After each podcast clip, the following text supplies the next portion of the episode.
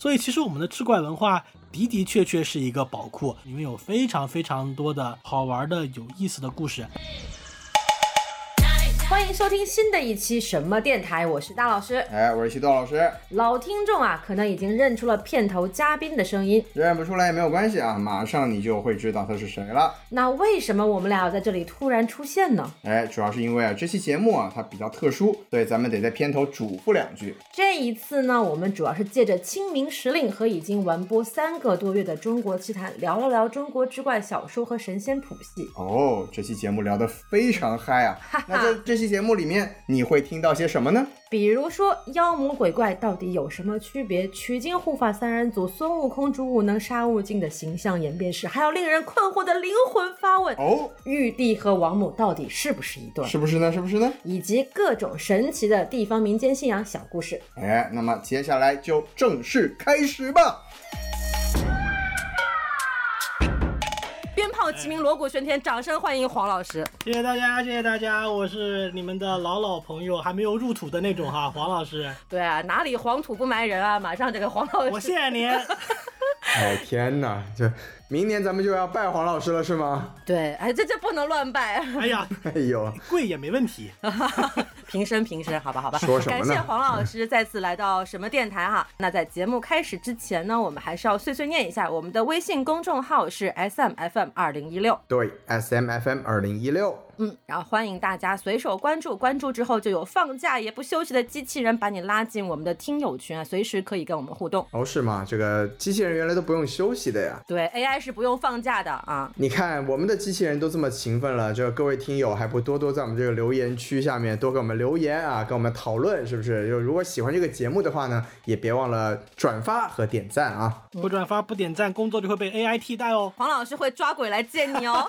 天哪！好了，那话不多说，就开始我们今天的这个节目啊。今天的节目其实就是清明特辑，其实主要还是以闲聊为主。但是鉴于我们是一个影评电台嘛，对不对？然后就请来了黄老师这样一位中国奇人，那我们就来聊一聊这个中国奇谈怎么样？哇，一点也不强行哎。对，没有关系，反正你看我们这个作为影评电台嘛，是不是今年这么重要的一部这个动画剧集，其实我们老早就想推荐啦，是不是？对，但是无奈这个黄老师一直没有空啊，绝对不是我们拖延啊，绝对不是我们拖延，大家放心。对，我们一直想找这个奇人聊奇谈，但是领导的时间也是要我们去配合的嘛。啊，没有关系，这个锅我可以背。教到教大家一个国企职场小常识，无关的人可以用来背锅。学到了，学到了，领导教的好啊！对对对，那反正就是我们先按照中国奇谭的方式来聊啊，聊到后面会聊成什么样，我们也不敢保证。那这个不如请西多老师先来给我们介绍一下中国奇谭的影片信息怎么样？哇，真的是还要强行介绍一下，都过去这么久了呀，但还是说一说吧，是吧？对哎，这个中国奇谭嘛，那当然。在这个今年来说，或者说在更长的一个时间维度里面，都是中国比较重要，或者可以说是最令人惊喜的国产动画，可以说甚至没有之一，是吧？然后它首先呢，它是由今年这个一月一日在这个我们熟悉的哔哩哔哩首播啊。最初的时候，这个开分呢是达到了这个豆瓣九点五分，非常夸张的一个成绩。对，那现在呢，你看就是三个月已经过去了，目前呢是停留在了一个八点八分的成绩。哎，那直到这个月三月初啊。哎，你看我们录节目的时候还没到清明节是吧？三月初呢，它还是这个华语口碑剧集榜的第一名，碾压了什么狂飙，是不是？狂飙算什么？而且呢，更关键的是呢，在豆瓣上它的评分人数是高达二十三万人，那这么多人评分还能停留在一个八点八分的成绩啊，那其实就真的是非常了不起的一个结果啦。没错，没错。那我们讲完了这个评分情况呢，我们也来小小的聊一下所谓的这个主创阵容啊。其实啊，人太太多了，我们也就不介绍了。但是最重要的嘛，就是这个剧集呢是有两个很关键的单位进行出品的，一个呢就是著名的上海美术电影制片厂。那人家现在呢也已经是改制加了有限公司四个大字啊，哦就啊已经是个公司形式了，对吧？那还是个国企啊。哎，你瞧瞧，这个黄老师非常的熟悉，对吧？另外一个出品方呢，就是我们刚才也提到了这个首播的平台，我们也非常耳熟能详的这个哔哩哔哩 B 站，是不是？然后呢，这个就是两个主要的出品方。那至于这个动画的具体内容呢，它是由多个文化公司或者动画工作室来进行了各级的具体的动画制作，有一个总导演，然后每一个动画短片有自己的导演和编剧啊，我们也就不一一介绍了。对，那评分和这个所谓的主创呢，也就简单介绍这么多了。鉴于它八集的这个动画片各有不一样的剧情呢，我们也不在这里跟大家一一介绍。对，相信过去三个月了，大家应该都已经看过了，没看过的自己先去看一看啊。没毛病。对，那今天呢，我们请到了这个黄老师，中国奇人嘛，我们当然还是聊一点这个中国奇事儿，是不是？我们就从各自的角度先切入这个剧集，然后接下来呢，能聊得多飞，那就看咱们这个黄老师的发挥了啊。多，呃，黑化肥会挥发是吧？这给大家表演一个胸口碎大石，啊，哎，欢迎啊，现场哎，大石碎胸口了。血流成河了啊！这清明节直接进入这个祭拜的环节了 一个星期以后我会来找大家的。啊，哈哈哈，好害怕呀！黄老师为了实现我们明年清明节祭拜他的这个、一周年这个事情，真的是非常的努力啊。别别别，珍爱生命啊，珍爱生命，珍爱生命，不做中国奇人。对对对，那那不如我们就首先来邀请一下，我们来破个题怎么样？邀请一下黄老师，先来谈一谈这个中国奇谭的奇，你怎么看？奇嘛，奇那不就是奇奇怪怪的意思？其实这八集都是一些奇奇怪怪的小故事，绝大多数的集数我都是很喜欢的。呃，除了一些大家都吐槽的不能再吐槽的飞鸟与鱼之类的集数哈，这里面我最喜欢的一集呢，应该是胡同儿那一集。就是有一个老头儿啊，哎，对，有一个老头儿爱遛鸟，和胡同里的每一个老物件都有了奇奇怪怪的感情联系。嗯我觉得这其实是这一来，它是非常中国市井文化，尤其是北京市井文化、市井文化的一个表现。一个好心的老头儿，呃，还有一份不能说家业的传承，就是一份文化传承。后来开小卖部的那个年轻人也会帮着老头儿给那个小石头、小狮子打水嘛。是的，它既有传统的温情，也有现代和传统的衔接，而且它那个那个庙，那个庙叫巨星古庙。哦，哎，那个庙叫巨星古庙，大家可能没有注意，它的那个拆迁通知还是整修通知上面写了哦，“厉害了古，庙”四个大字。哎，一个地方、一个街坊、一个街区里面的庙，它有可能是土地庙，有可能是城隍庙，也有可能是一些很高级的神仙的庙。这么讲究的吗？哎，他能把那么多的奇奇怪怪的小物件都聚在那个庙里面，巨星嘛，都聚在那个庙里面，和老头产生奇怪的感情联系，我觉得很有意思。这是万物有灵嘛，什么东西都是有自己的灵性的，其实也是我们国人文化思想底色里面的一部分。黄老师讲得好，鼓掌好，鼓掌。啊！是的，你看，领导发言之后，鼓掌就是我们应该做的事情。来，鼓掌。没错，是的，继续鼓掌哎继续鼓掌，啊！好，那这个哈 也得鼓啊。啊，作为这个本期的主播啊啊，西多老师要不要也来发表一下你对这个棋的看法呢？哎，棋嘛，这个领导都说了是奇奇怪怪，我还能说什么呢？对不对？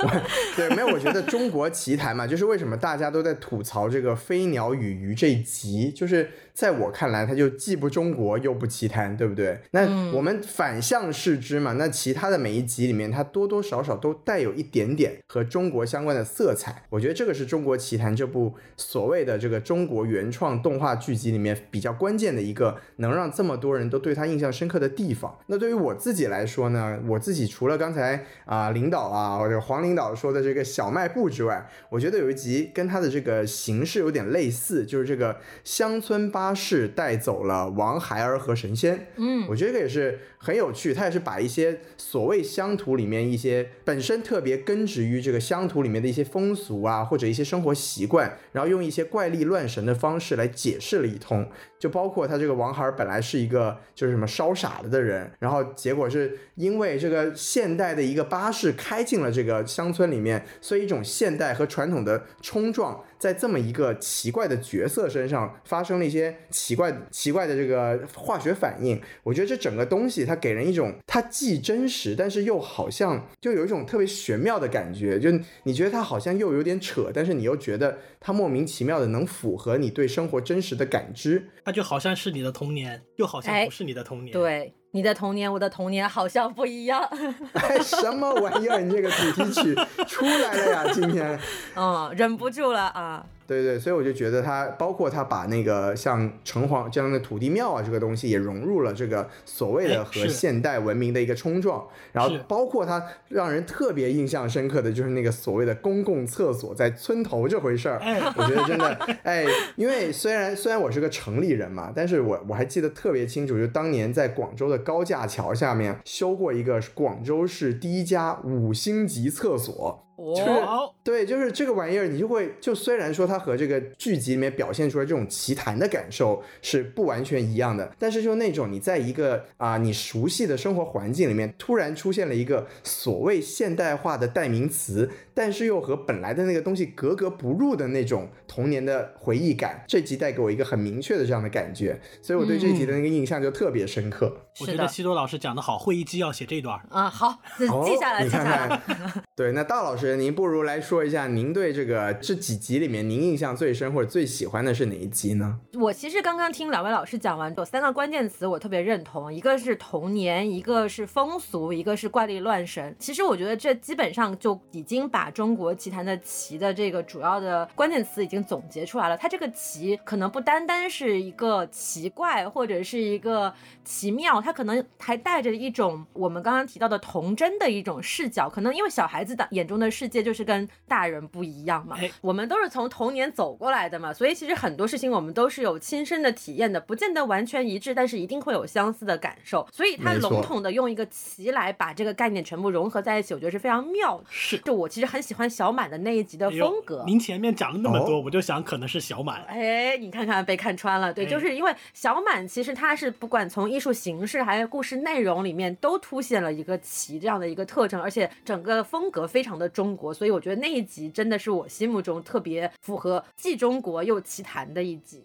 哎，对，大老师这个观点其实我觉得很有趣啊，就是因为我本来看完小满这个故事呢，我是没什么感觉的，但我好像我忘了我在哪里看到一条评论呐、就说，哎，这个小满就是让我想起了我小时候本来不吃鱼。但是突然到了什么时候，我又特别爱吃鱼了，还是反过来啊？就反正是一些小孩子一些莫名其妙的一些性情上的转变。我觉得小满这个故事是体现在了这个地方，然后再加上刚才大老师说的它的艺术形式的特殊性，确实小满也是就还蛮有特点的一个表达。剪纸嘛，季对，总老师说的对呀，啊，得到领导的赞赏，你看继续写继要。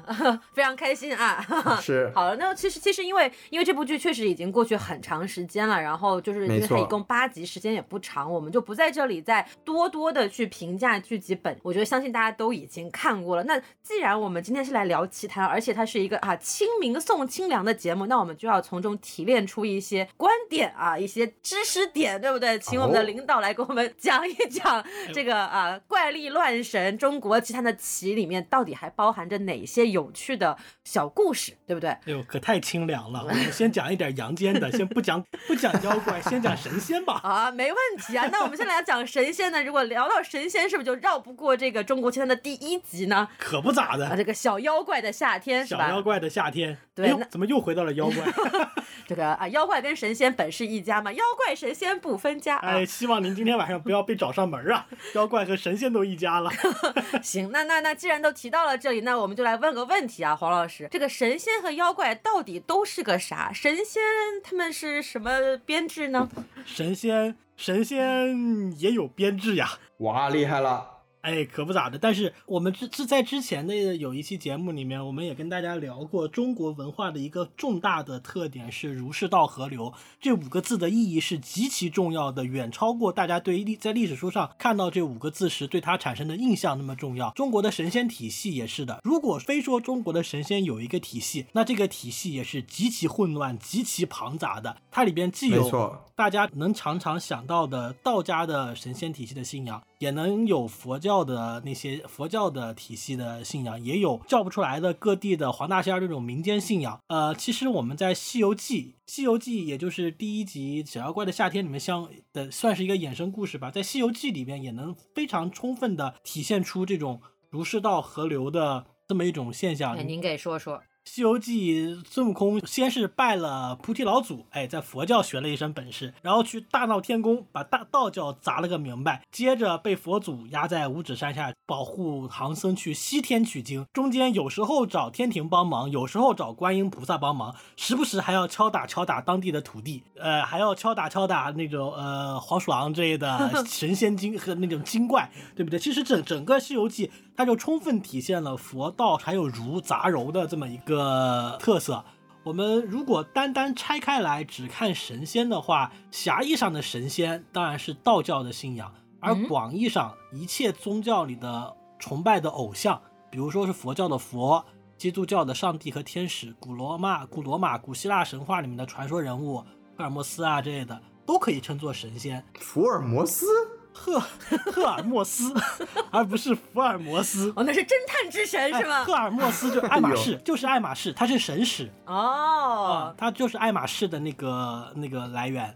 哦，赫尔墨斯爱马仕。对，他是宙斯，虽然是宙斯的儿子，但是可以看作是宙斯的小太监。哦，你看看这个，其实啊，这个希腊神仙是很混乱的，他们的私生活啊，如果有兴趣，我们也不知道能找谁来聊一集。就是神的信使。啊，呃，我们回到中国啊，从道教的神仙谱系来看，可以说是有组织体系的。但是我们这个组织体系不能够简单的理解成天庭公务员的这种狭隘的组织体系，它非常的庞大。公务员怎么就狭隘了？危险发言。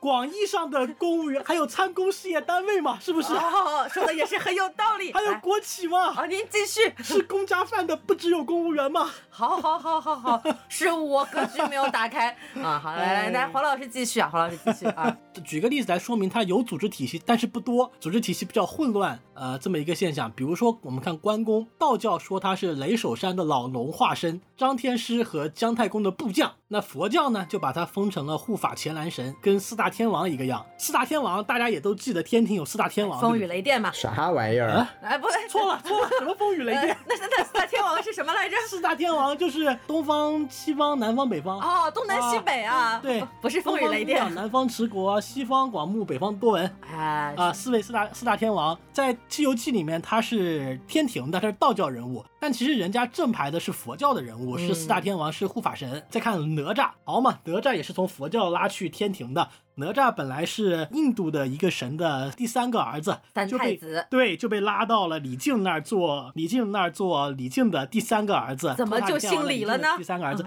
李靖这个人本身也是从佛教的北方多闻天王，也就是毗沙门天王演变过来的。我完全听不懂啊！两边的人是错综复杂呀。反正你中有我，我中有我，我中有你。比如说，再比如说吧，阎罗王正宗的印度信仰，可能甚至是埃及的信仰，到中国把阎罗王变成了十殿阎罗。有十个王分身了，这十殿阎罗里面，其中还有一个是包拯。哦，难怪他这么黑，哎，可不咋的，黑的你晚上都看不见他呀，伸手不见五指的漆黑啊，只有头顶一颗明月。突然就来到了这个清明的设定了，够黑的，哎，够黑的，嗯，十殿阎罗嘛，十十个王不能没有统一的领导，好嘛，再来一个地藏王菩萨做领导，还有那个什么谛听是不是？哎，对，就是。他。您看看这佛佛教呀、道教呀、儒家呀，全混在一块儿了。所以，即使是道教本身，也纳入了很多的民间信仰和佛教的菩萨。我们强行说神仙有谱系，是不免确实是有点强行。但是你说他没有谱系，那倒也不对。他的的确确在道教中，比如说《真灵位业图》啊，他是有给他试图给他规定过谱系的。它是可以有迹可循的，只是比较乱。有迹可循，只是比较乱。没错。所以在中国说神仙谱系呢，有意义，但不多啊。对。那既然我们聊到了这个神仙哈，这个神和仙有没有什么区别呢？呃，神和仙的意义呢，其实是非常的接近的。古人也经常混用。我们蓬莱、方丈、瀛洲嘛，三座神山里面住的是仙人。哦。《说文解字注》里面也说。仙神也，就仙就是神，所以其实听君一席话，如听一席话的一个解释。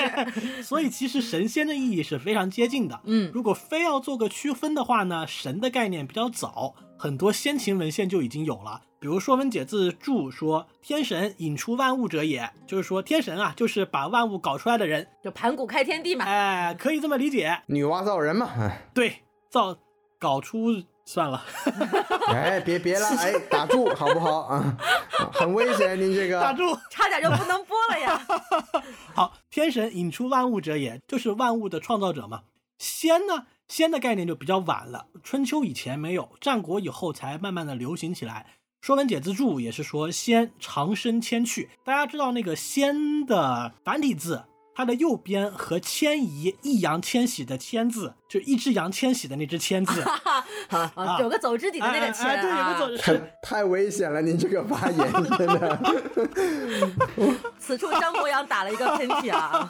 哎，不是我的锅啊，是张博洋的锅。哎，好，我们从回到易烊千玺啊，回到易烊千玺，他仙和千在那个繁体字中右边是一样的，所以它叫长生千去，也就是长生的人得长生不老的人跑掉了，也。故人已乘黄鹤去，哎，他就是成仙了嘛。对，还有叫老而不死曰仙，所以仙呢，它就是人老又人老不死，不是人。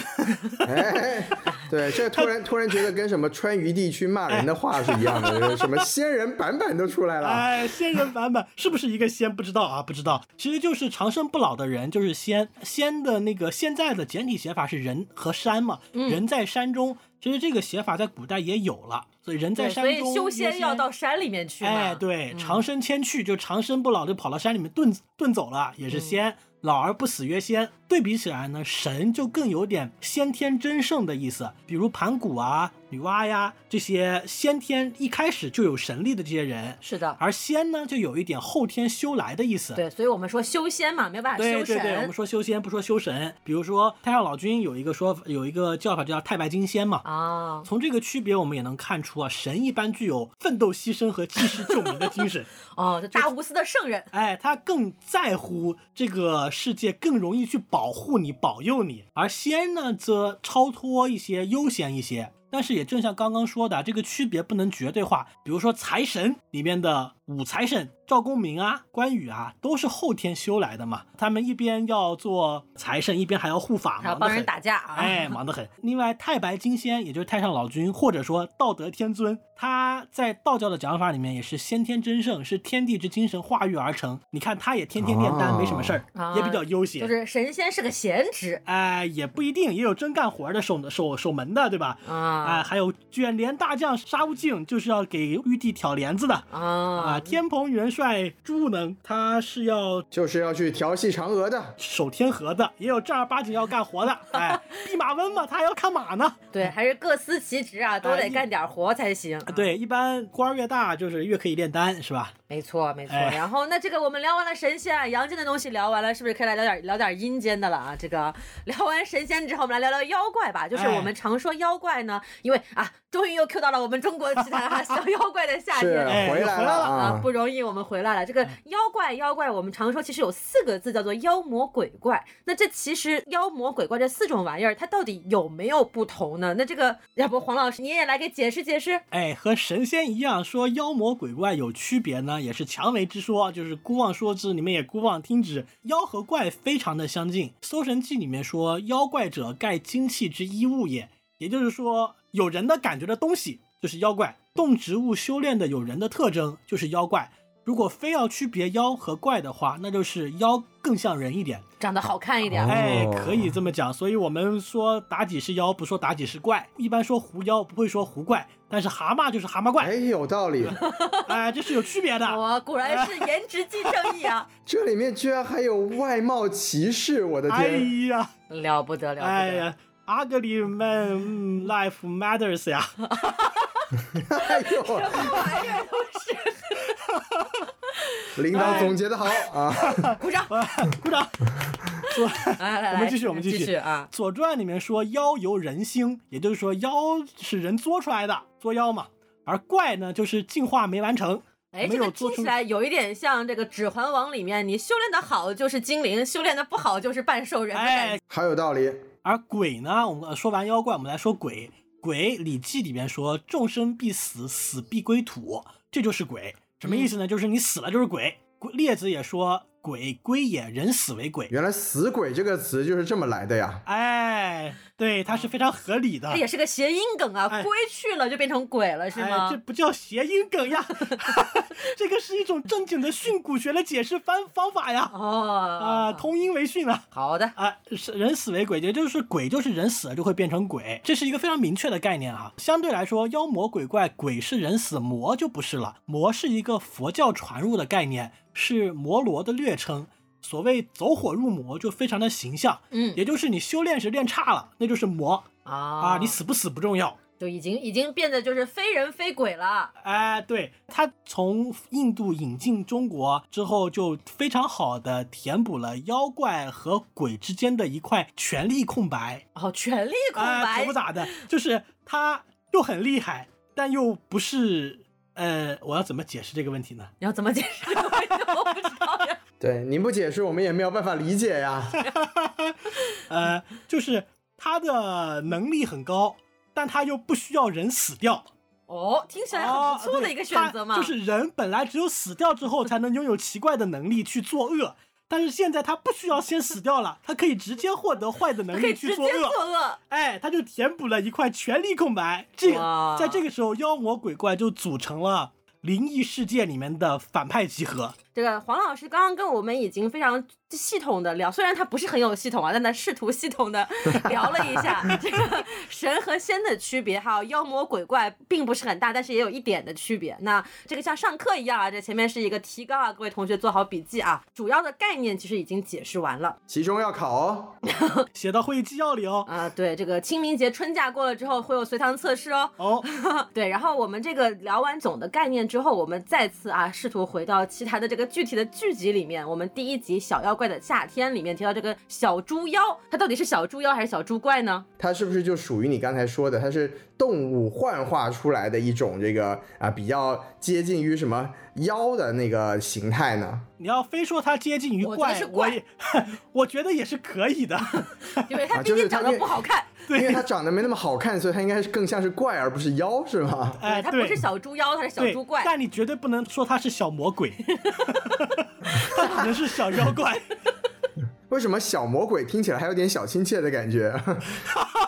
哎呦，你这个小魔鬼就感觉！哪里不太对。哎，对不起，我想到了品如的衣柜。什么呀？你这个 你这个联想实在是太不正经了。哎，咱们还是回到这个中国奇谭里面来。那咱们以这个小妖怪的夏天为例嘛，那我们不如就来讲一讲这个《西游记》里面这些神仙鬼怪里面都有一些怎么样的可以被大家参考一点的这个演变史啊之类的东西呢？哎，没问题。《西游记》整个故事的形成啊，有其实是非常长的时间了。呃，一开始有取经的故事，到元代形成的杂剧，在明代才被整理成为我们现在看到的《西游记》。中间也大量的吸收了印度佛教故事，呃，玄奘自己本身的故事和。也大量的吸收了各地民间传说中的故事，唐僧四人的形象相对来讲是比较有考据的意义的。他们在原初的故事版本和最终的故事版本中，形象差距是非常大的。唐僧本人呢是没啥好讲的，他就是玄奘大师嘛，也玩不出什么花来。主要是那三个徒弟个顶个的来源比较复杂。哎，您看玄奘本人不是一个人去了西天吗？他还是个偷渡客呢，这怎么就凭空多出来三个徒弟了呢它？精神分裂了哎故。事哎，Fight Club 的这是，哎哎，就他是怎么一个人变成了四个人的呢？一千年过去了，他的故事就不一样了，这是为什么？孙悟空他到底是外来猴还是本土猴？他是猪八戒，他到底是外来猪还是本土猪？这些其实在在学术上都是有研究的。哦，我们一个个来看哈，我们先来看孙悟空。孙悟空呢，他有多个的形象来源，他们把不同的故事中不同的孙悟空的原型杂糅汇编到孙悟空这一个形象中。其中最重要的两个来源，一个是来自于唐代的僧人释悟空，这个人贡献了名字，嗯，而另外一个来自于印度史诗《摩罗衍那》中的哈努曼，也就是小萝莉的猴神大叔里面那个猴神。啊，哎，他贡献了神通。释悟空呢是唐代的僧人，他出生于长安，也去过西域，后来莫名其妙的就被《西游记》里面的猴行者抢了法号，这个悟空就是法号。哎，抢了法号。猴行者呢这个形象来自于哈努曼，罗摩衍那这个故事讲的是猴子帮助王子罗摩的故事，是不是就和猴子帮助玉帝唐僧的故事就有点像了？哈努曼是风神之子，能腾云驾雾，会变化，会排山倒海。哦，那不是郭芙蓉吗？哎，他能钻到敌人的肚子里面，还能隐身探听消息，这些就和孙悟空的神通非常像了。佛教把印度的传说带到了中国，中国本土的文人在元杂剧里面就吸收了这些，创造了猴行者的形象，后来再给他安一个西行求法的僧人的法号悟空，我们的孙悟空就此诞生了。啊，所以他真的是从石头里面蹦出来的呀。哎，这也是后边我们要讲的一个他的另外一个形象来源。孙悟空有很多支线的情节都是有其他的形象来源的。淮河的水神叫吴之奇，他就长得像猴，眼放金光。在大禹治水的时候被打败，被锁在水底。你看他是水底，就有点大闹龙宫的意思，眼放金光，有一点那个火眼金睛的意思。元杂剧的《西游记》里面说无知奇是孙悟空的妹妹，其实这就是对孙悟空的形象来源的一条线索啊。刚刚说的孙悟空是从石头里蹦出来的这一条呢，大禹的儿子启治水的那个大禹和他开启了夏朝的那个儿子启，启就是从石头里蹦出来的。起嘛，就是打开了，就是起哦，石头裂开了，就是起，哎，啊，我裂开了呀，啊，嗨，所以那个孙悟空是从石头里蹦出来的，这个情节就借鉴了大禹和启的故事。孙悟空偷桃这个事儿呢，可能跟东方朔有关，东方朔也有偷桃的故事。他跟菩提老祖学艺，三更半夜的去开门呢，就很像禅宗里面五祖弘忍给六祖慧能传法。总之呢，孙悟空的形象来源很丰富，既有本土的，也有外来的。在两个主要的形象来源的基础上，吸收了大量中国本土和外来的传说，融合成了现在我们看到的孙悟空这么一个形象。所以回答最初这个黄老师提出的问题，他到底是外来猴还是本土猴呢？答案就是他都不是，他是一个混血猴。哎，对。哎，不能这么说，现在的孙悟空只属于张金来老师。哎呀，律师函警告。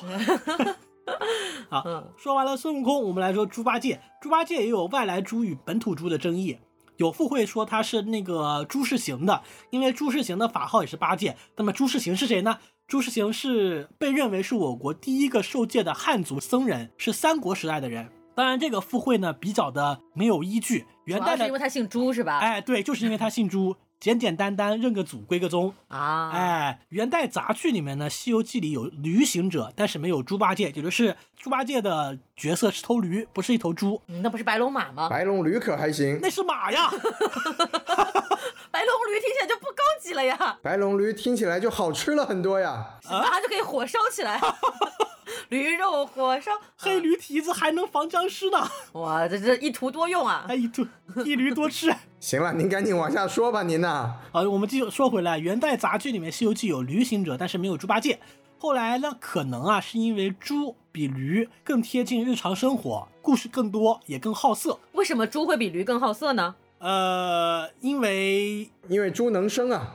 毕竟《猪之歌》里面唱的猪就是一头好色的猪呀！啊，好嘛，好嘛，好嘛，不重要，不重要，我们继续聊猪八戒。哎，我们继续聊猪八戒。所以后来旅行者就逐渐变成了猪。还有人推论说，猪八戒可能有河伯平移的影子。呃，因为河伯曾经化身为猪，管理大河；天蓬元帅呢，也管理着天河。河伯的老婆也有奔月的故事，就河伯的老婆搞外遇，搞完外遇之后呢，又觉得外遇不靠谱，还是何伯好。结果搞来搞去，自己就往往月亮里跑掉了。这就解释了猪八戒为什么喜欢嫦娥。神仙的生活也太乱了吧！哦，因为一个好色，以后一个喜欢搞外遇。哎嗨，是因为喜欢嫦娥呀，是因为河伯和嫦娥是一对，而猪八戒喜欢嫦娥呀。哦，原来是这样，所以他不是搞外遇，是就是物归原主了，是吗？哎，可不咋的。所以这一条里面影射了，可能猪八戒是跟河伯有一些关系。这是一些本土说的东西，而说猪八戒是外来的呢，也是有一些依据的。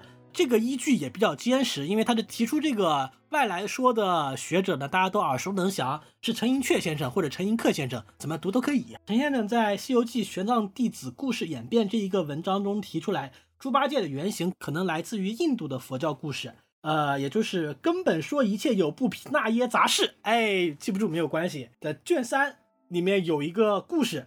讲的是有一个天神为了避免一个坏人伤害一个叫牛沃的人，化身为猪保护牛沃的故事。后来呢，有一个学者叫张同胜，在《论猪八戒的原型瓦拉哈》这个文章中也说了，猪八戒可能来自于印度教神话中毗湿奴第三次化身野猪瓦拉哈的故事。刚刚说的这些名字啊，哎，都比较的拗口记不住。，记不住没有关系，我来用小美和小帅来给大家解释一下，这到底是一个什么样的故事呢？呃，突然就想听了。总的来讲，在中国神话中，关于为什么说猪八戒是外来的呢？是因为在中国的神话中，关于诸神的描述有四十多位猪身人面的形象，还有个长着两个头的猪的形象，但都不是猪八戒中猪头人身的形象。嗯，所以猪头人身和中国本土的诸神的形象是有差距的。但是在印度神话中，毗湿奴的第三次化身瓦拉哈，我们叫他小帅吧，虽然小帅实在是叫不出口呀，哎，小不帅，啊小不帅吧，他的形象就和猪八戒的形象完全相同了，并且他们还有着很多相似的地方，比如说小不帅力大无穷，猪八戒力气也很大。比如说，猪八戒曾经是玉皇大帝手下主管天河的天蓬元帅，在取经途中和水怪多次战斗，展现出了强大的水战能力。而小不帅曾经在海底与妖魔大战了数千年，最终将大地从海底救起。所以，小不帅和猪八戒反而是有更多的相似的地方。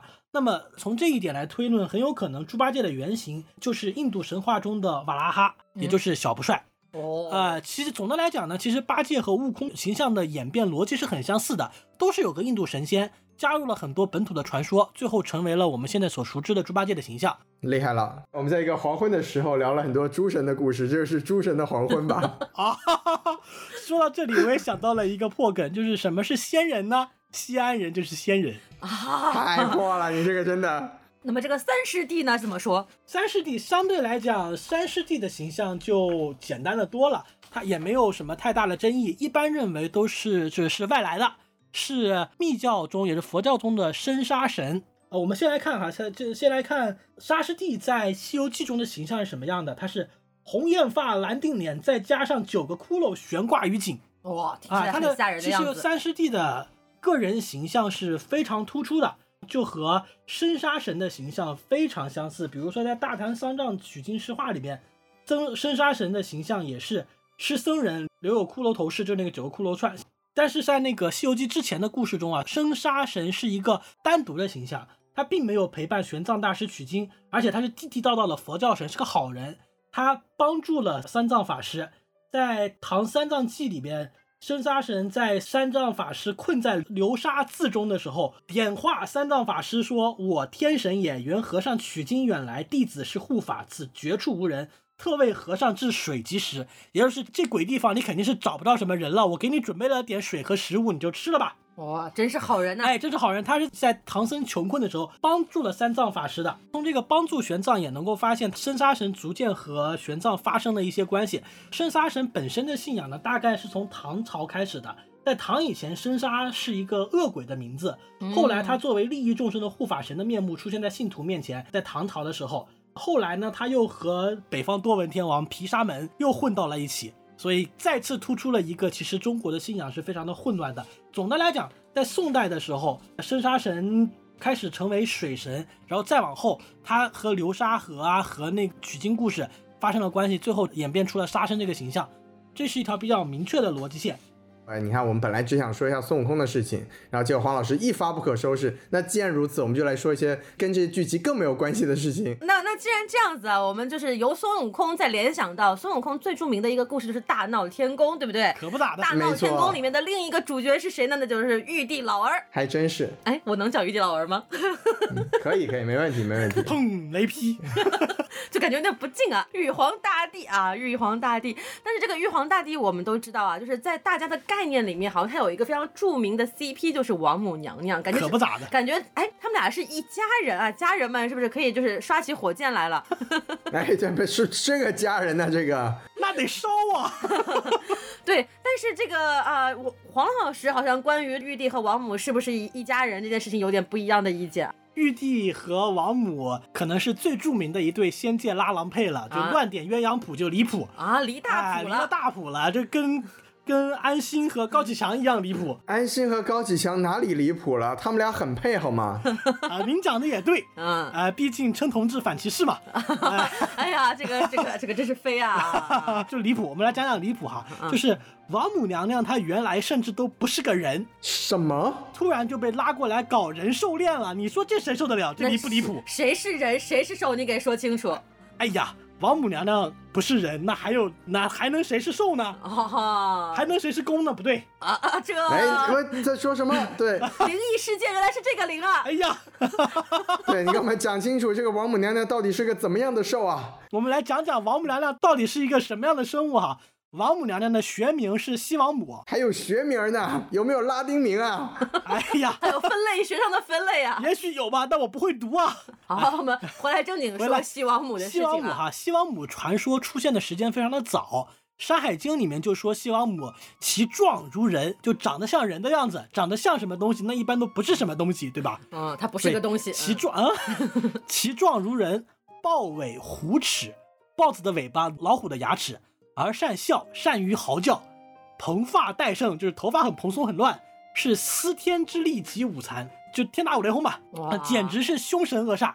从汉代开始呢，西王母逐渐开始有了人的样子。西王母传说中住在昆仑山，《淮南词》里面说昆仑山万物尽有，就是我天朝上国应有尽有，一片乐园的形象。山上还有仙泉，喝了可以长生不老。于是西王母。这个形象逐渐就和长生不老还有仙境的乐园这两个意象结合起来了，他的形象呢也就逐渐开始变得雍容华贵起来。《穆天子传》里面说，周穆王去昆仑山见到了西王母，俩人就开始唱山歌了啊，还说以后还来这种话啊，大爷来玩啊，这这不这这这不能这可不能乱说。哎，就后面又有了西王母给汉武帝送蟠桃这种传说，而出现他给汉武帝送蟠桃这个传说的时候呢。她已经是仙女的领班了。哇，这个时候听到“领班”这个词，都哎，哪里不太对，太对劲了。哎呀，端着果盘就上来了，真的是天上人间呐！哎呀，可不敢瞎说，听不懂，听不懂，听不懂，听不懂。后来呢，在正经的道教里面呢，也把它写成了是仙女的首领啊，确实。而玉皇大帝这个说法出现的就很晚了，商代的时候崇拜帝，周代的时候崇拜天，天有时候和帝连起来用，就成了天地。成了周朝崇拜的最高神。春秋时期呢，楚国祭祀东皇太一，直到宋朝，东皇太一都是皇家祭祀的最高神。也就是说，到宋代为止，玉皇大帝还没有成为正儿八经的最高神呢。呃，在这段时间，职场的晋升道路走得很慢呀，很慢呀。民间呢，又有一个东华帝君。同时期呢，民间有一个东华帝君的信仰，他又称东王公。管理所有的男仙，神仙还分男女啊？哎，可不咋的，位列仙班也要有领班嘛。去天上人间消费的时候，还是要分男兵和女兵的方向的吗？瑶池不能乱泡。对，瑶池不能乱泡。玉帝这个称呼，只要到很后来才有。南朝的时候，陶弘景在《真灵位业图》里面出现了玉皇道君和高尚玉帝这两个人，但这两个人的地位都不高。在唐代开始。神仙的权力系统和人间的权力系统对应的越来越紧密。终于聊到公务员编制这哎，这个时候玉帝才开始被普遍的认可。李白写过一首诗，叫做“入洞过天地，登真朝玉皇”，开始拜玉皇了。直到宋代呢，宋真宗把玉帝和一直以来祭祀的最高的神天帝结合起来，最终玉皇大帝的信仰才成型。他是怎么结合的呢？他说他有一天做了一个梦，说神人传玉帝的命令，要求大家尊奉玉帝。于是他就给人玉帝颁了个奖，叫 昊天金阙至尊玉皇上帝。啊，后来呢，又陆陆续续加封，玉帝就坐实了最高神的这个位置。人间有皇帝，天上有玉帝，这就很合理嘛。所以国外是君权神授啊，这个咱们中国是神权君授。可不咋的，从来没有成为过神权国家，贼骄傲。哇，真的是神仙都要人间的皇帝来封啊。所以玉帝其实是在宋朝才逐渐的把东皇太一和东华帝君这些信仰糅合到了皇家信仰里面。成为的一个信仰，人间有皇帝，天上有玉帝，这个很合理。但是总有人不认，为啥呢？老子作为教祖，教祖祖先的祖哈，怎么就突然被人给领导了呢？就原来是老大，突然变成老二，甚至老三、老四、老五了。老子是三清之一嘛，他是那个呃三清，除了老子，太还有太清和玉清。所以三清和上帝的关和玉帝的关，这可不行乱说。这个上帝和玉帝它不是一种地哎，啊。它不是一个地。就三清和玉帝的关系就一直闹不明白。道教后来又写了一部《玉皇经》来神化一下玉帝，解释一下自己这个解释不明白的问题。所以在宋以后，玉帝慢慢的就开始被普遍承认了起来。哎，我发现刚才刚才黄老师有讲到说，这个给玉帝这个赐的叫做昊天精阙至尊玉皇上帝。你看，不仅是玉帝是这个中国风的，连上帝也是咱们给的呀。哦，这个呃，都都是我们的啊。哎，都是我们的。对，一统天下了，有没有那？是因为它是汉语啊，要翻译的呀。好有道理。嗯 好，那个我们说回了，说刚刚把玉帝说完，大家会发现玉帝的年纪好像比西王母小了一千多岁呢现在。流行姐弟恋呀。哎呀，一千多岁有点太姐弟了吧？啊、这个天上一天，地下一年，这个天上才三年多啊，女女大三抱抱金砖金砖呐，不，你们俩懂得也太多了吧？串起来了。串起来了。好，我们说回来，正统的道教典籍中呢，玉皇大帝和王母娘娘从来就不是夫妻，哎，你看看南宋开始才被拉郎配。原因可能有四个：一是皇帝有皇后，天经地义；二是东王公和西王母，男仙之首和女仙之首，这就跟班长和团支书一样，他活该在一起啊！天哪，在在在聊什么呢？你们都 哎，第三呢，就是传说故事不断丰富，玉帝的女儿和凡人私奔的故事层出不穷。都有女儿了，那肯定得有老婆。哦，那不能私生，对不对？哎呃呃，对，哎，您不要这样，谁说玉帝自己不能生出来的？现在大家都是很平等的吗？这玉帝就是突然哪天整个热搜说是我们有个孩子，哎 不是这你说谁呢？哎，四是第四点啊，这是王母娘娘主长寿嘛，长寿往往和团圆联系在一起，大团圆不能没有男主人嘛，啊，所以在不能是个寡妇。哎哎对，那就不能叫团圆了，对，哎，所以于是莫名其妙的这俩人就在一起了。最主要的是围观群众就把他们锁死了，钥匙被我吞了。这个啊，感谢黄老师啊，就说出了这么多。就其实我们可以看到，在王母跟玉帝到底是不是 CP 这件事情上呢，其实还是，即便你是神仙，还要承载很多人间的想象，对是的不对？你即便是这个在天上哈，但是你还是要参考人间的这个权力机构和一些组织关系，才能够形成我们所熟悉的神仙系统。这个天上的神仙已经讲完了，那还有很多小神仙，对不对？就是是民间信仰真的是层出不穷，非常的蓬勃发展。是的包括在这个中国奇谭当中，哎，你看我们又说回来了，哎呀，真不容易啊！不容易居然还能聊得回来，我的天！聊回来了，就在中国奇谭当中，刚刚黄老师和修德老师都提到了两集他们非常喜欢的这个王孩儿和小卖部。这两集其实都非常的贴近了中国的民间信仰，其中也涉及到了土地与城隍这样的一个关系。那黄老师，接下来又是您的表演时间了，来给哎我们聊聊这个民间信仰的事儿吧。可以，没问题。那个在王孩儿和小卖部里面都出现了一方所供奉的神庙这种、嗯这种形式地方保护势力，哎，对，啊地方保护势力可还行，但他不黑恶呀。它是白色的保护势力它是，白伞，行就是中国很大，每个地方都有每个地方的信仰，自己的小神仙，每个家族可能也有自己的祖先。是的，哎，为了吸收这些信仰呢，我们刚刚讲了，中国传统信仰是一个异国大杂烩嘛。为了吸收这些信仰，我们就有了土地爷，有了城隍爷，有了灶王爷，这些地域民间的信仰也都有了正式的编制。啊，我们一个个来说哈，城隍这个词，它的原意就是护城河。城隍这种信仰始于六朝，唐宋以后开始才逐渐得到普遍的祭祀，就好像人间有郡县长官一样。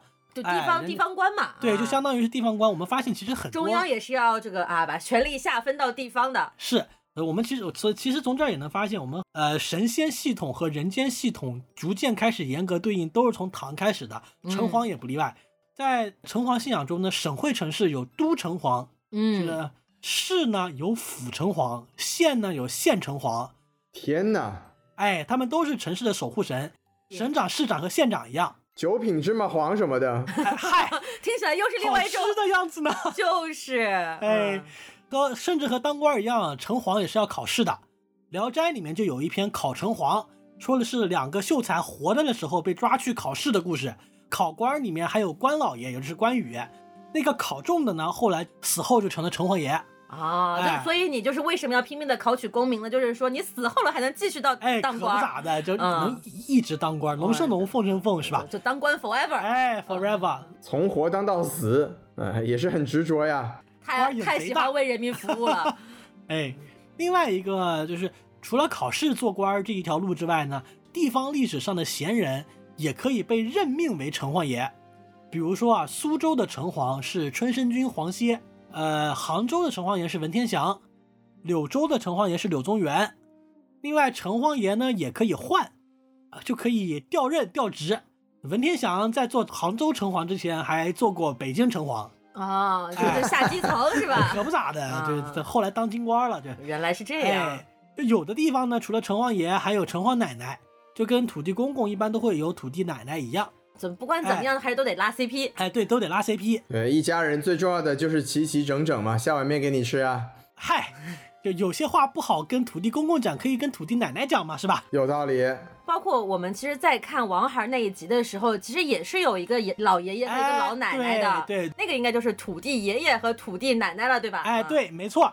哎，土地呢，就源于上古对于社神的崇拜啊，就是社稷的那个社。一片神鸦社谷的那个社哦，《周礼》里面说呢，二十五家为社，是要祭祀的，也就是二十五家都要祭祀一个社神。在先秦时期，社神的地位很高，不然也不会把社稷连用，只代天下了。但后来社神逐渐就不行了，在明清的时候变成了乡下的守护神，最后成了最基层的地仙。就只能被供在路边了。哎，如果说城隍是县长的话，那土地就是村长。村长可是这个一方权力最大的人。长老是。对，您看看莽村那个德行啊！哎呦喂，土地公风评被害啊！真的是，他死后可千万不要再去当城隍了。可不咋的。嗯，《西游记》里面这也常常出现土地神。那我们常见的场面，孙悟空一跺脚，土地爷爷就屁颠屁颠的出来了。遇到红孩儿的时候，他就跺脚了。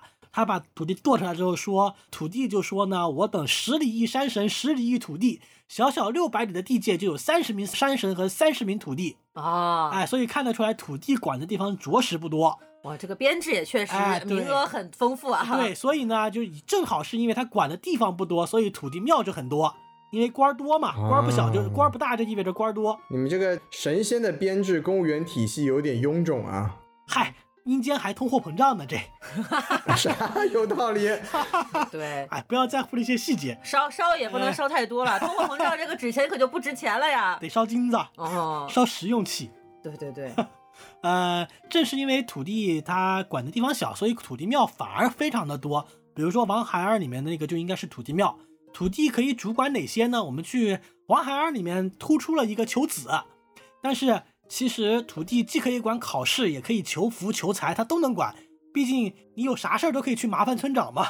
对他其实是上传下达的这么一个，就是如果我土地解决不了，那我就在上报天官。对，没错，人死之后也得先去土地庙报道，他还管户籍嘛。哦，对，先把你从阳间的步骤划去，然后再把你派去阴间。所以村长很重要，对当地有人事管理不容易啊。对，对当地有功的人死后呢，就往往被尊为当地的土地。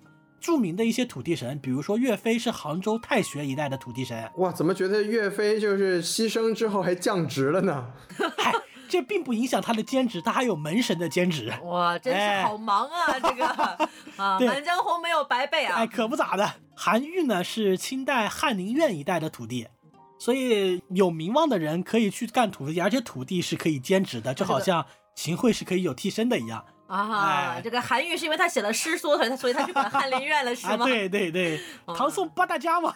哦，真的是。呃，土地神最初的时候可能是女性，后来呢，可能是受到当地在农村当地啊主持公道的人往往是年长男性的影响，所以土地逐渐由土地奶奶成为土地公公，土地公公又搭配有土地婆婆。哎，这就是我们看到的《王孩儿》里面的经典形象啊！听到这里我就有点不高兴了啊！这个明明应该是一个女性的这个神仙，怎么就变成男的了呢？哎呦，各司其职嘛，是不是？你看，就是什么生活的烦恼跟婆婆说说，工作的问题跟公公谈谈嘛。哎，行吧，怪怪的呀。哎，反正都能说，都能讲，都能说，都能讲。嗯，好，说完了村长土地，接着就还有一个灶王爷，也是。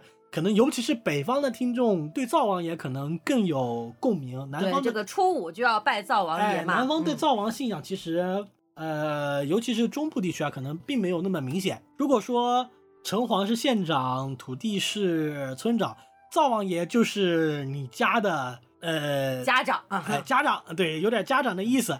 灶王爷是负责把你的每一年的好的行为和坏的行为都上报天庭的。哦哎，，这不是圣诞公公吗？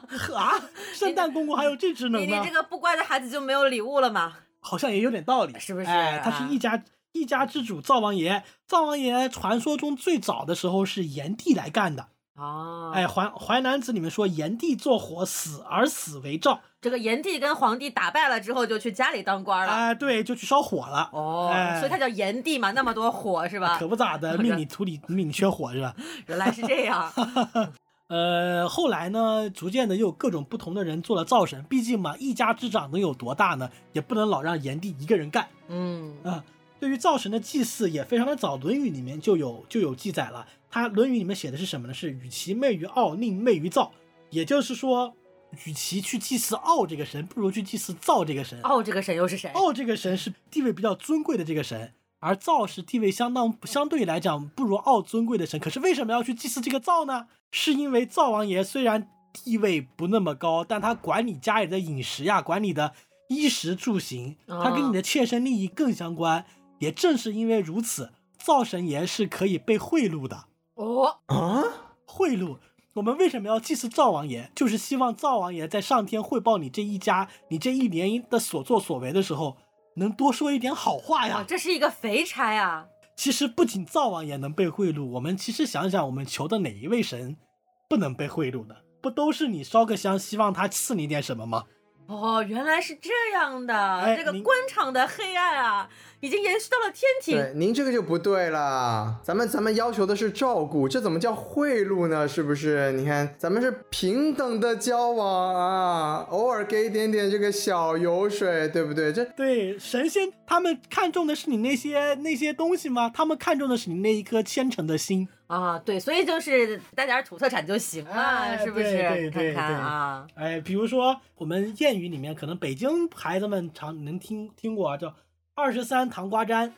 糖瓜粘是粘啥呢？粘灶王爷的嘴。啊，这让啊你你可闭嘴吧你！啊对，闭嘴吧你，别说有的坏话，就说点好的。啊，嘴里吃点甜的，说点好的。，对对对对对，灶王爷呢，就虽然灶王爷是个小官，但是灶王爷是有等级的，有家里的灶王爷，还有一个地方统管所有当地灶王爷的大灶王爷。就厨师领班吧。哎，对，厨师领班，灶王之王啊，灶王之王可还行。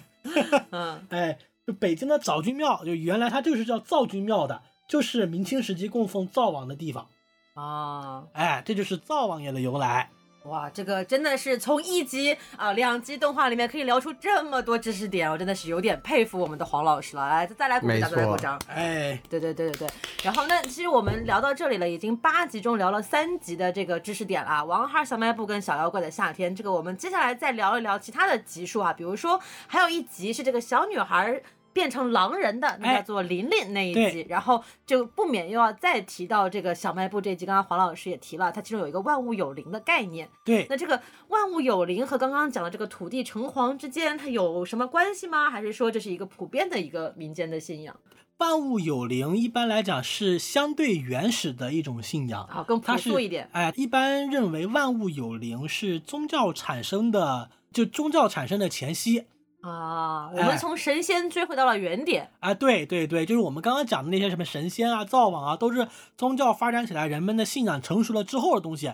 而万物有灵，相对来讲就比较原始了。原始人可能往往会觉得树里面也有树的灵魂，它是有灵性的，我要拜一拜；嗯石头里面有石头的灵魂，它是有灵性的，我们要拜一拜。一切东西都是有它自己的灵性的，我们来拜一拜。这种信仰呢，觉得什么东西都是有灵性的，这就是万物有灵的万物有灵信仰。对，这个其实，在小卖部那一集里面体现的特别的明确哈，就是说他摸一摸这个小狮子的头呀，然后就是给这个啊、呃还有什么？他做了什么好事儿？啊、他摸一摸小狮子的头，他还做什么？我也忘了，他还摸了摸小狮子的头啊，不重要。就是就是在这个小卖部这一集里面，其实体现的特别明显啊，就最后汇聚在那个神庙里面的那些小精灵、小神仙，他们可能不是神仙，就只是小精灵而已哈，就是其实就是从身边的各种各样的物件当中飞出来的这样的一个精魄吧，可以理解为就是这就是万物有灵。包括像《玲玲》里面的这一集，这个小女孩可能在外观上看起来她就跟普通的小朋友一样，没有什么区别，但其实她是一个狼灵。哎，对对对，嗯。但是其实我们也可以对万物有灵做一个更细致的细分啊，就是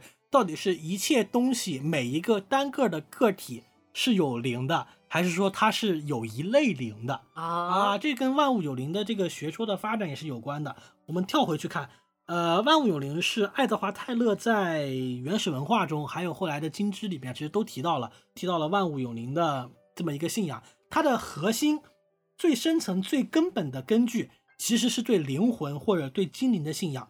也就是说，产生灵魂这个观念是产生万物有灵的前提。啊，就人你首先得有个灵魂，对灵魂才能有附着的地方。啊、对对对，你首先得有灵魂，你你才能够对着一个你所日常熟悉的具体的物件来拜嘛，你得相信它里面啊有别的东西。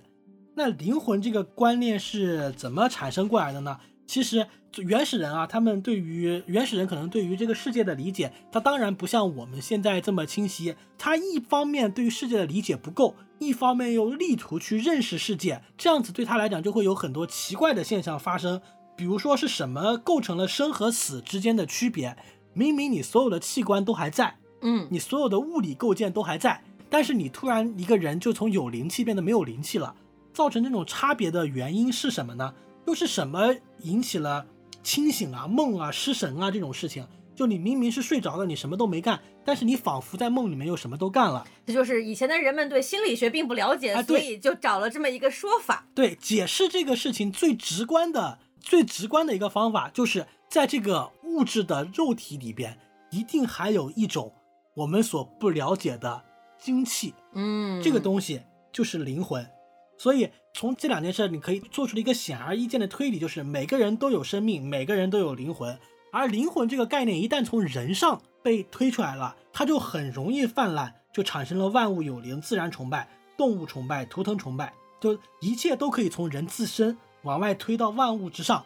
我他们他们会想象万物有和人类一样有自己的灵魂，这种泛灵化的自然的倾向，可叫天赋异象，也就是从每个东西都有灵魂，可以进一步推论每一类东西可能都有一个共同的神，啊，哎，就物神崇拜。比如说，嗯，比如说咱们播客界其实就有个播客神，他一直就没有看到我们呢。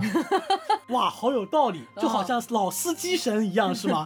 在河北的那一个著名的庙里，哦天哪，哎我完全不知道你们在说些什么呀。哎，就这样子嗯，自然精灵的观念进一步就发展出了种类神的观念。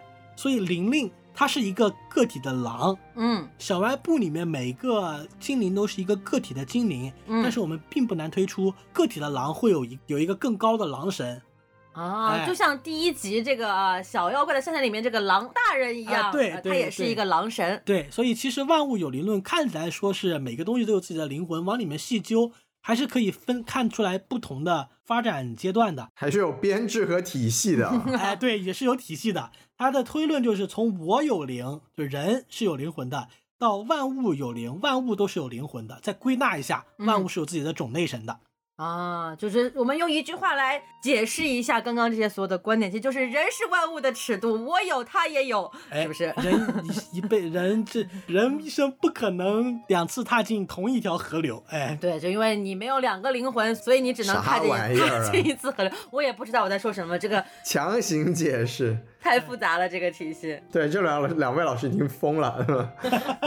对我们，我们已经被附体了，我们被这个就什么什么灵呢？这个就胡言乱语之灵啊，这个 播客神，是的，对是的。是的，是的，就就其实其实说了这么多，其实可以看得出来，在中国奇谭这么小小的几集故事里面，其实是背后有特别特别多很庞杂，而且很很日常贴近生活的一些民俗也好，呃，宗教信仰也好，它是有一个很大的一个池子在那个地方的。我们看到这个没错每每一集动画呈现出来，可能真这就是冰山上的那个小尖尖而已。所以哎对，中国奇谭确实还有很多值得挖掘的东西存，在哈它既。得中国又得奇谭，这个也是取之不尽，用之不竭啊可。不咋的。对，哎，所以我们为什么那么不喜欢那个飞鸟与鱼，是吧？就其实我发现，就是除了飞鸟鱼之外，大家好像对这个玉兔的评价也没有那么高，但它至少好歹搭了一个这个玉兔的边儿，是吧？独行越野兔 独行月球什么的，啊、真的这对个。。但这个飞鸟与鱼，它真的是就是摒弃掉了我们刚才黄老师给我们介绍的那一大堆这些可以用来更好的发挥的素材，而去讲了一个这种可能硬要说的话，跟这个传统的民俗海螺姑娘有点相似的故事。那这个东西就让人觉得好像和这个中国奇谭能带给我们的期待有一些落差，哎，就所以。就导致我们。对，导致我们对那集的评价都很低。那既然说到这里了，那就刚才黄老师也给我们介绍了这么多庞杂的啊，可以挖掘的这个鬼矿是吧？就不是金矿，是鬼矿，鬼故事的矿藏啊。那就在黄老师您看来，您总结了这么多啊有趣的故事，如果让您做下一季的这个啊总顾问，您有什么特别想推荐的一些中国的一些志怪的故事，可以作为第二季的这个中国奇谭的一些参考呢？其实中国的志怪故事从古到今真的是非常非常多。志怪小说从魏晋南北朝开始是经历了很好几个高峰的，魏晋时候是一个高峰，唐代是一个高峰。我们所耳熟能详的很多故事，比如说《白蛇传》，其实也是从唐代的唐传奇里面出来的。嗯，啊，再到明清时期又是一个高峰。像我们如果大家看《铁齿铜牙纪晓岚》的话，可能知道纪晓岚写了一本书叫《阅微草堂笔记》，这其实是是一本志怪小说，它里面讲了很多奇奇怪怪的鬼故事。另外，像那个袁枚的《子不语》，什么是子不语呢？就子不语怪力乱神嘛，它里边也是一个鬼故事的合集，就更不要提我们我们所熟知的《聊斋》了。是的，中国的鬼故事真的是一个宝库，里面有非常非常多的好玩的、有意思的故事，但是中国却一直拍不出来很好好看的恐怖片儿，我们也不好说是为什么。呃，如果单从这些故事里面来挑的话呢，我个人非常喜欢的一个故事是是《柳毅传》，是来自于唐传奇的一个故事。嗯，大家可能听说过一段很著名的对话，叫“所杀几何？六十万，伤驾乎八百里，无情郎安在食之矣。”这段话不知道大家有没有听说过？就是杀了多少人呢？六十万，伤了多少庄稼？八百里，无情的那个就是那个负心汉哪去了？被我吃了哦啊！这就是来自于唐传奇《柳毅传》的一个故事。《柳毅传》讲的大概就是一个儒生柳毅勇救洞庭龙女。洞庭龙女婚姻不幸，被老公 PUA，被柳毅去找了洞庭龙女的爸爸搬救兵，把洞庭龙女救出来，最后和龙女在一起了的故事。这里边其实牵涉到了很多有意思的地理故事，比如说洞庭，大家可能会觉得是在洞庭湖吧，嗯其实并不是，它指的是太湖的洞庭，太湖的啊洞庭东山，洞庭东山。这里边也有说，也有一个古早的时空隧道，就是柳毅可以通过一个小洞钻到农宫里面去，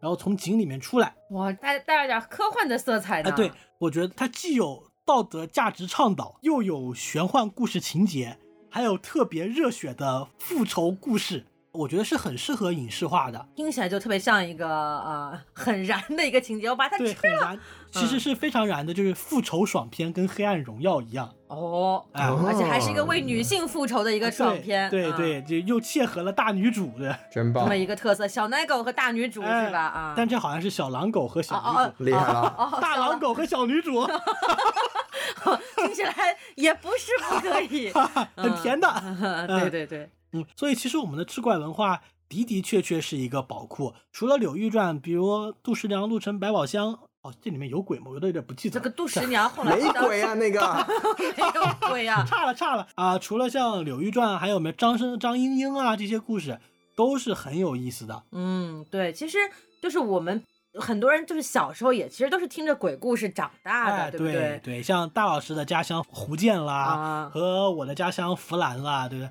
都是还有包括修老师的家乡广东啊，啊，都是有很多的鬼故事的啦对，啦。为什么鬼都集中在南方呢？哎呀，历史原因不好说呀，再说下去节目又播不了了呀。对，我们就当它是南方瘴气比较重吧，然后祛湿。没毛病。哎对那个楚地多巫鬼嘛，对对，哎，这个黄老师对楚地巫术也颇有研究，要不我们来小聊一下？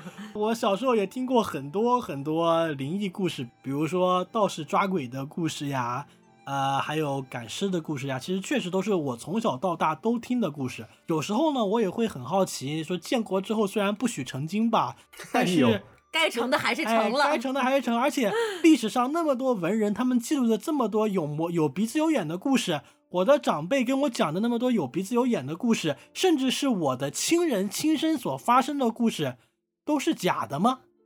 我觉得恐怕也很难用一个“假”字来说这些故事。对，这就就仿佛是这个鬼故事的费米悖论啊！哎，对，对，世界上真的有鬼吗？如果有的话，他们在哪里？嗨，外星人出来了呀！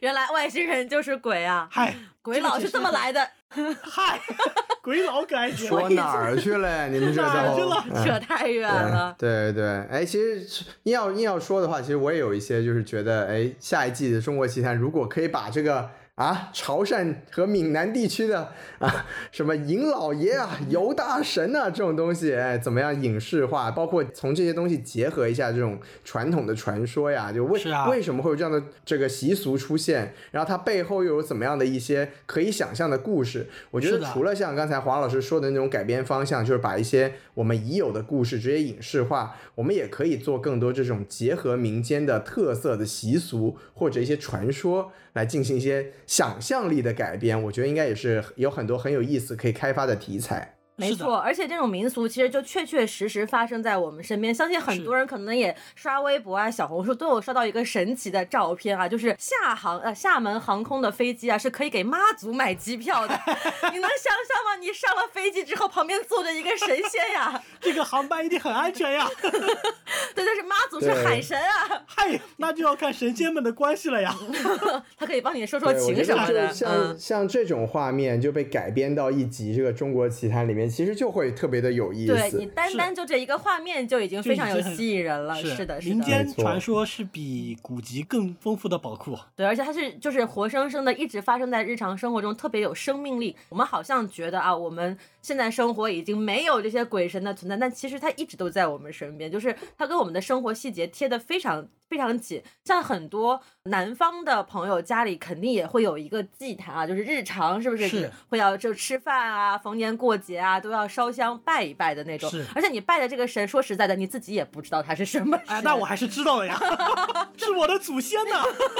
就是这种，就是它不见得是一个正儿八经的有编制的神，是就是你愿意信奉他，他就可以成为神仙。就包括刚刚我们讲的关公啊，这样他们都是真实存在的历史人物。那我们是认为他对人。啊，有帮助，他可以保护一方的子民，那我们就把他供为神仙。其实中国人特别的务实哈，就是对你当神仙可以，但是你要干活。哎，对，中国不养闲神呐。没错啊，卷死你！嗯，对，既然说到此处啊，是不是我们都在这个清明节说了这么多神神鬼的事情，然后最后的落点是，哎，清明节你们作为神仙的，还是要看着我们这些人间的人啊，对不？对我我觉得不要再说下去了，就把这这句话留在这里，作为他们今年的 KPI 怎么样？我没，我觉得没毛病。人间可以放假，神仙必须忙起来。您这是就职于神力资源部呀？哎呦，神仙 assemble。哎，好了好了，好了好了，不如看神中国神大战复联，不知道会出现什么样的情况呢？我很期待，很期期待很期对待。行，哎那我们今天这期节目就是啊，扯得非常非常的远啊，就是感谢这个黄老师的存在，真的是带我们天外飞仙游了一圈，就是但是聊的也非常非常的开心啊。中国奇人的中国鬼扯呀！哎呀，大胸口又要碎了呀！不要说中国奇人了。对我们这个清明节确实有点鬼话连篇了，不如我们就把节目正式结束在这里，怎么样？我们再次感谢黄老师来到什么电台。对，然后大家也大家也不要忘了加我们的微信公众号 S M F M 二零一六。S M F M 二零一六，这个黄老师可是真真正正的啊，在他的分身啊，在我们的 听友群里面的，就大家如果想听更多的鬼故事，也可以进群点播。点播可还行，黄老师这个黄段灵就在我们的群里面飘荡啊！行行，那那这期节目就聊到这里，感谢大家的收听，我们下期再见啦，拜拜。再见。啊，拜拜。